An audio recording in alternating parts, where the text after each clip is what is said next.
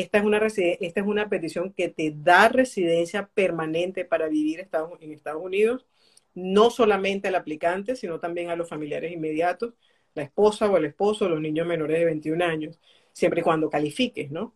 Este es definitivamente, yo creo que una, una opción excelente. Yo te, te confieso que yo me disfruto mucho cada, cada visa de esta que hago porque además cada profesional es como una huella dactilar, ¿no? Es completamente diferente al otro, aunque tenga dos ingenieros mecánicos, los dos han hecho cosas completamente diferentes.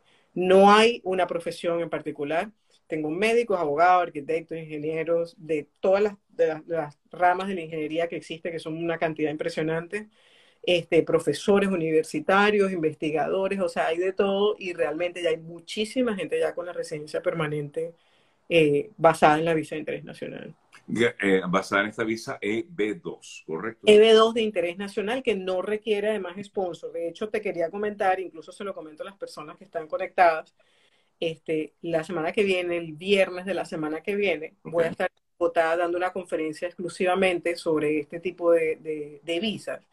Y además, no necesariamente las personas tienen que estar en Bogotá, va a haber un streaming para más de 3.000 personas que se va a desprender de la, de la conferencia. Si las personas se quieren registrar y, tener más información, hacer preguntas o lo que sea, con gusto lo pueden hacer. Claro, lo importante es que, bueno, es, digamos, es para, dirigido para a personas eh, que han eh, desarrollado su carrera en su país y que de pronto, bueno, con esa carrera pueden optar a este tipo de, de visas y no necesariamente acudir a otras vías que quizás no son las que quizás se hacen pueden ser quizás más baratos, te pregunto, no sé, más, más económico, pero es más engorroso, ¿no? Claro, ahí es donde yo siempre pongo en una balanza aquella más barato y aquella más más caro. Porque, por ejemplo, eh, si yo tengo ocho o nueve años esperando por un estilo político, que en este momento pagué cuatro mil dólares, vamos a poner un ejemplo, porque me lo prepararan, o cinco mil dólares, pero tengo ocho años en un limbo, ¿ok? Eh, versus pagar lo que pueda costar una visa de interés nacional y tener en un año, en un año y medio, en dos años máximo tu residencia permanente en la mano, que te abre un espectro gigante ¿no? de opciones de trabajo, de viajar fuera del país, de hacer proyectos grandes, de estudiar aquí, de obtener licencia. Tienes que medir exactamente a dónde está el beneficio, ¿no? Sí, eh, definitivamente estás invirtiendo en ti más que que, gastando, ¿no? Yo, yo sé, yo entiendo perfectamente, porque al final, bueno, no todo el mundo tiene esa cantidad de dinero, no sé cuánto cuesta, pero, pero, pero sé que no es algo, pues, tampoco económico, pero, pero bueno, es una inversión que estás haciendo. Totalmente. Sí. Permíteme leer otros eh, comentarios. Eh, a ver, aquí consultan. Eh, salí de Venezuela por persecución, estoy en un tercer país con estatus migratorio legal eh, viajo a México vía aérea para entrar a Estados Unidos y, así poder hacer mi asilo político.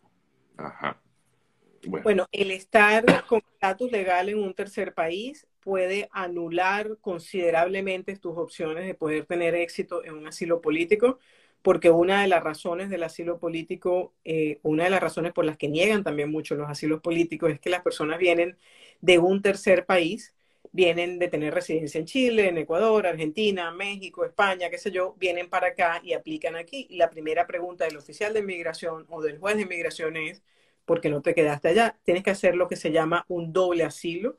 Tú tienes que probar por qué no pudiste vivir en México y por qué no pudiste vivir en Venezuela, en el caso de que la persona que esté preguntando, por ejemplo, sea venezolano. Y es bastante cuesta arriba poder tener eh, la forma de comprobar que no pudiste vivir en ninguno de los dos países.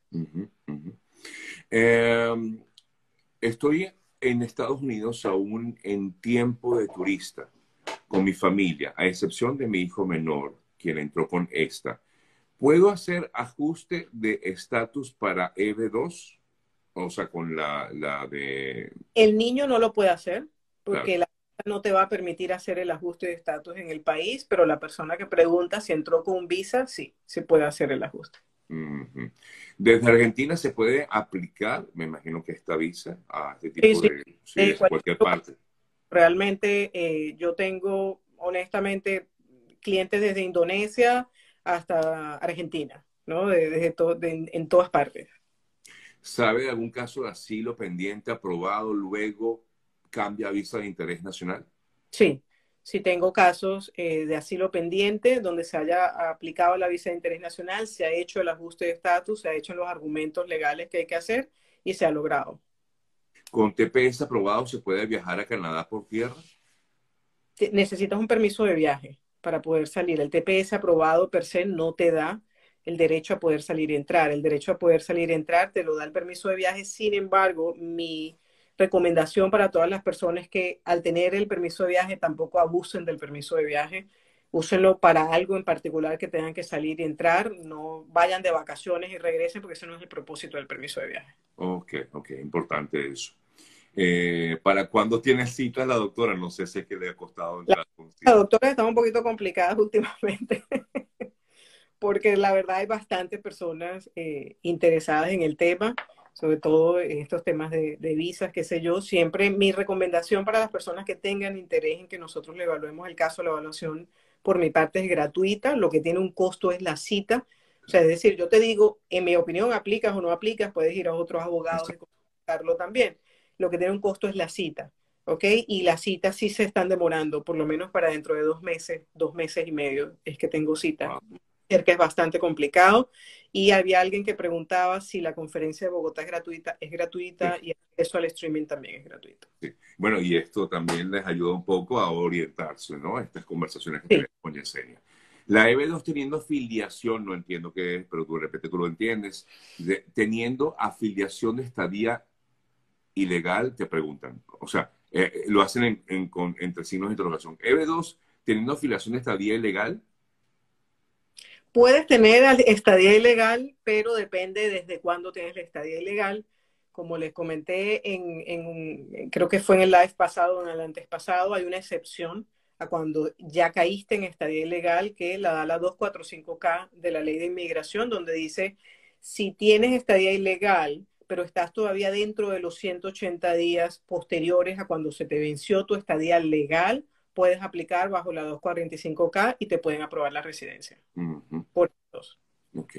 Una última consulta ya para cerrar, Yesenia, aquí la última que agarro, teniendo social y ID, pero falta por llegar la green card, ¿se puede ir a México a renovar pasaporte? Saque el permiso de viaje. Social y ID no significa permiso de viaje.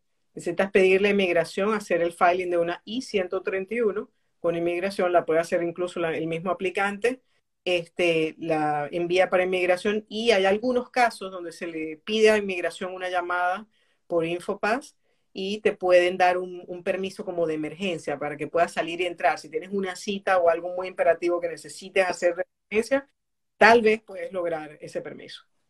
Eh, eh, voy, a, voy a hacer esta última, te he dicho que la anterior era la última, pero esta me llamó la atención y es un poco, creo que es importante. Mi padre tiene 89 años, es mi dependiente puede entrar como beneficiario de la visa de interés nacional?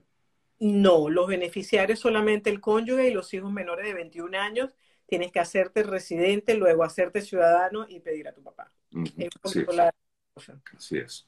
Bueno, gracias, Yesenia, como siempre. Mira, por aquí está preguntando acerca de este importante seminario o esta charla que va a dar Yesenia en Bogotá pueden informarse a través de la propia cuenta de Yesenia, arroba Yesenia Iacona, en su cuenta de Instagram. Eh, entren allí, síganla y por supuesto vean cuando eh, se va a dar este, este importante seminario. ¿Qué es? Recuérdame, Yesenia. Es el viernes 26 de agosto en Bogotá a partir de las 2 de la tarde. Exactamente. Y, sí, es gratuito y bueno, pueden hacerlo también vía online. Fuerte abrazo, Yesenia, y gracias, como siempre. Feliz día. Igualmente, gracias.